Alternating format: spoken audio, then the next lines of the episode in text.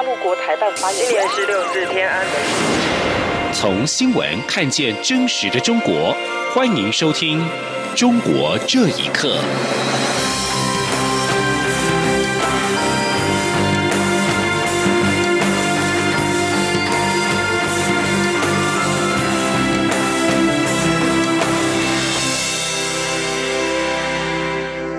欢迎收听《中国这一刻》。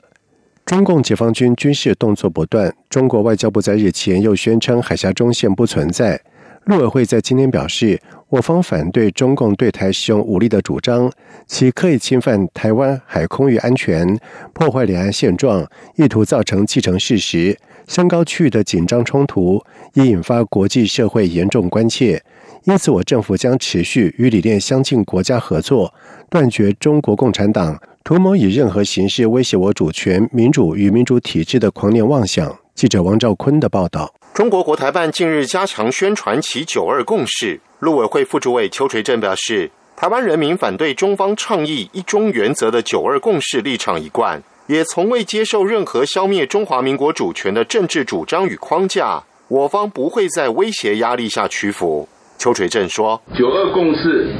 已翻过了两岸关系历史的一页。”国内各界应清楚认清中共对我国主权安全的威胁，团结一致对外。倘一再附和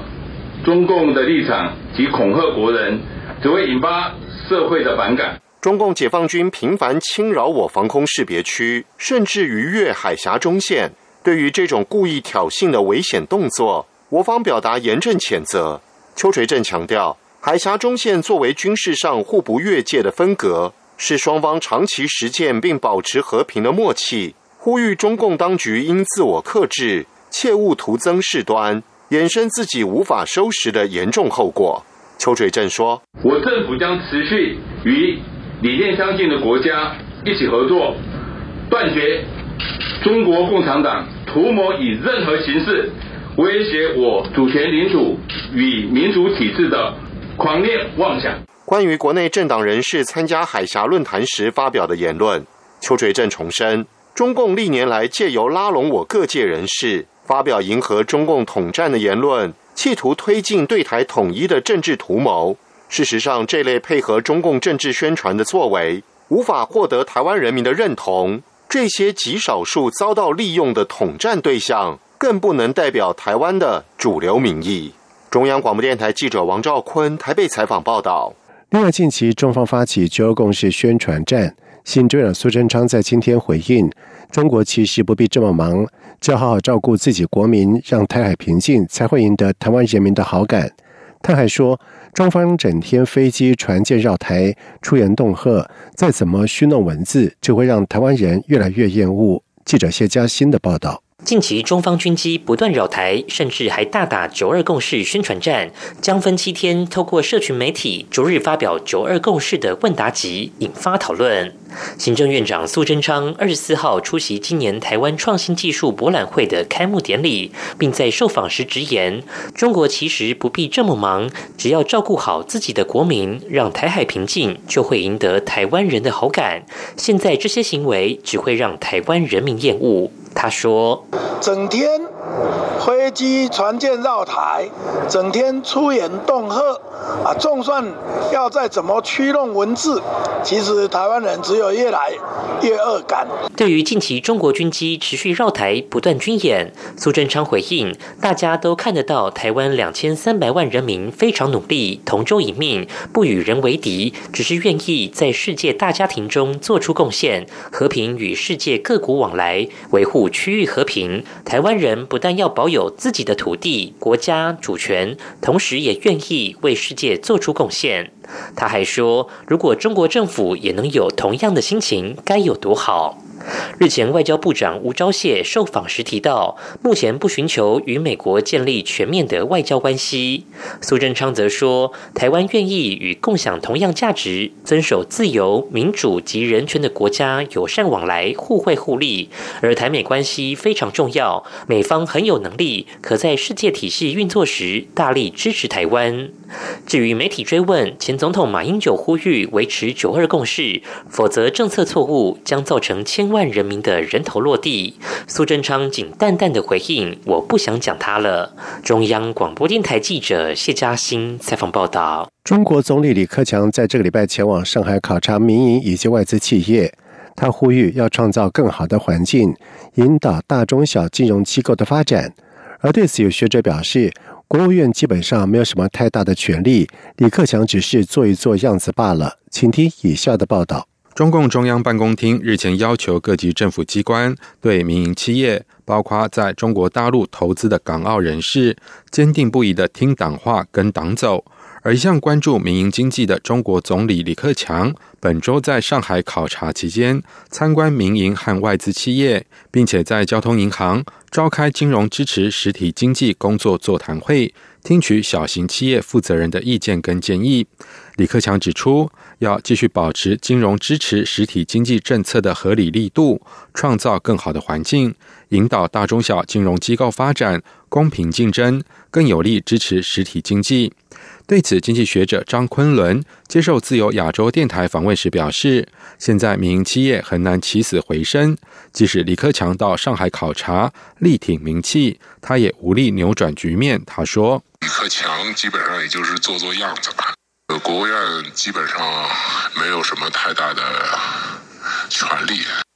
说话也不太算数。”但是呢，总是要亮出一点自己的观点吧。李克强在现在这种状态下也是非常心灰意冷的一种。不管怎么说，反正我该说的要说，最终谁输谁赢已经不重要了。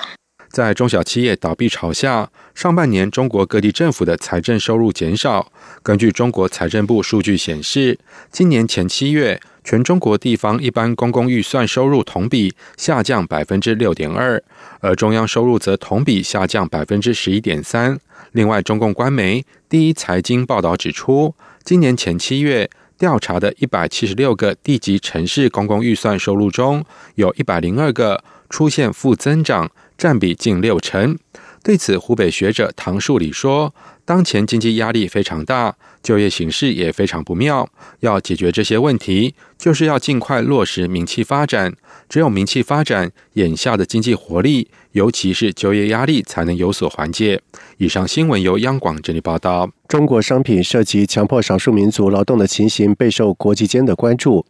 美国众议院在日前高票通过《防止维吾尔人强迫劳动法案》。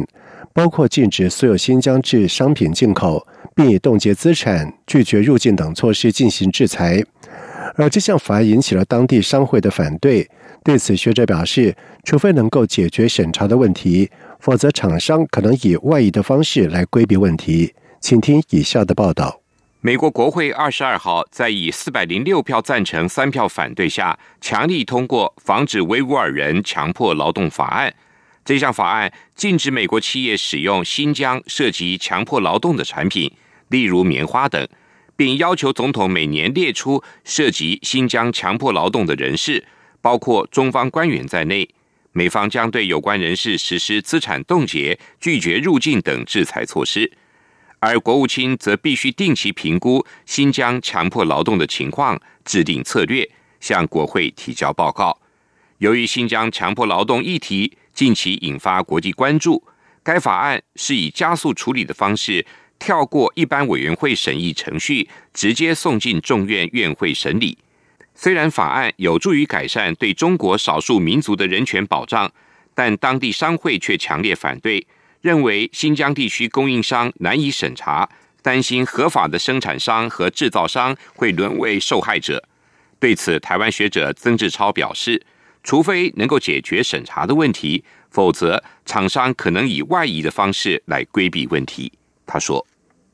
至于说那衣服进入那个美国市场的话，那美国因为有这个法案的要求，他可能就会要求他们会必须要做一个抽查的动作。双重把关，如批审查的这个厂商的话，可能就会造行政的一个拖延。只要是中国生产的成衣，可能就会有可能是涉嫌使用这个新疆的这个棉花，所以这个更严重的是会造成这些本来在大陆生产的这些成衣商，它可能会有外移的现象，来去逃来规避这个问题。对于美国国会众议院通过防止维吾尔人强迫劳动法案。中国外交部发言人汪文斌批评美国国会大肆炒作所谓的新疆强迫劳动问题。汪文斌敦促美方停止推进有关议案，中方将继续采取必要措施，坚决维护中国企业的合法权益。而中国政府在新疆将超过一百万名维吾尔族人送进在教育营，强迫其劳动。不过，中国政府始终否认。称这是为了预防性反恐和去极端化而设立的职业技能教育培训中心。央广新闻整理报道：清华大学和北京大学在日前纷纷宣布实现双一流，也就是世界一流大学以及一流学科建设的大学建设目标，已经全面建成为世界一流大学。而对此，学者表示，在政治指导下的大学排名意义不大，只是一种权力游戏而已。请听以下的报道。中国于二零一五年正式启动了“双一流”的大学建设项目，以提高中国高等教育的整体水平，增强中国高等教育实力。目标是在本世纪中叶建成高等教育强国。在今年九月中旬，清华大学和北京大学进行了“双一流”建设周期总结工作评议会。经与会的专家组评议，两所大学已全面高质量完成“双一流”建设任务，已全面建成为世界一流大学。对此，清华大学社会学教授郭玉华认为，这种在正式指导下的大学排名意义不大。郭玉华说：“就是这种评选和排名没有任何意义，因为它是由它等于说是一个官方的，是一个权力的这个用他们来排，他是能看出学术水平啊，还是能看出呃这个创新能力啊，还是能看出。”呃，对学生的这种培养的真正的这个呃，能够很好的培养学生啊，我觉得哪个都不是，我觉得就是一种权力游戏。在建设双一流大学的过程中，大学对言论自由的管控越来越紧。近几年，有数十位中国大学的教授因为在课堂上公开发表异议言论而被学生录音举报。遭到停职甚至开除的处分。厦门大学的经济学教授尤胜东在二零一八年因批评习近平最喜欢的宣传口号之一而遭到解雇。二零一九年，清华大学马克思主义学院副教授吕佳因被学生举报反党违宪而遭到调查。最知名莫过于清华的许章润教授，因为撰写批评习近平的文章而被开除。在告密之风盛行的舆论环境中，中国的大学是否能建设成为真正的世界一流大学？郭玉华认为，这种官方提倡的风气和教育毫不相干，只是权力在越界，用权力来指挥教育，完全是错误的。另外，也有网友批评，当一个大学必须坚持以党为领导时，就已经注定不可能成为世界一流大学。央广新闻整理报道：前香港中治秘书长黄之锋在今天中午前往中区警署报道的时候，再被拘捕。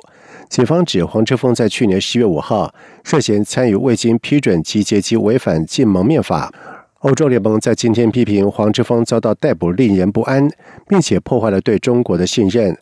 欧盟发言人说，香港的事态发展令人质疑中国是否会坚守其国际承诺，或破坏信任并影响欧洲关系。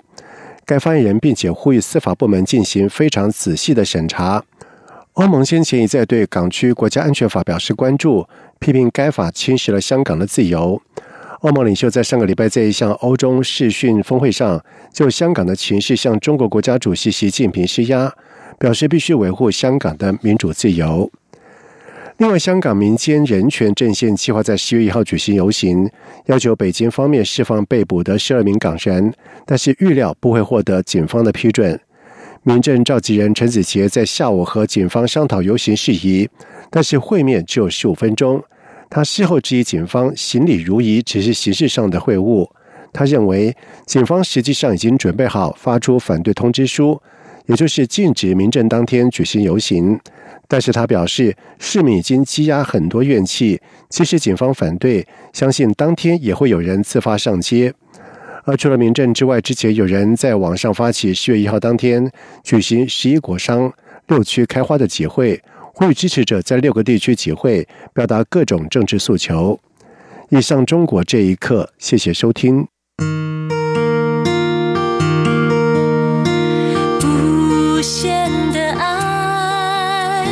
向全世界传开，永恒的光。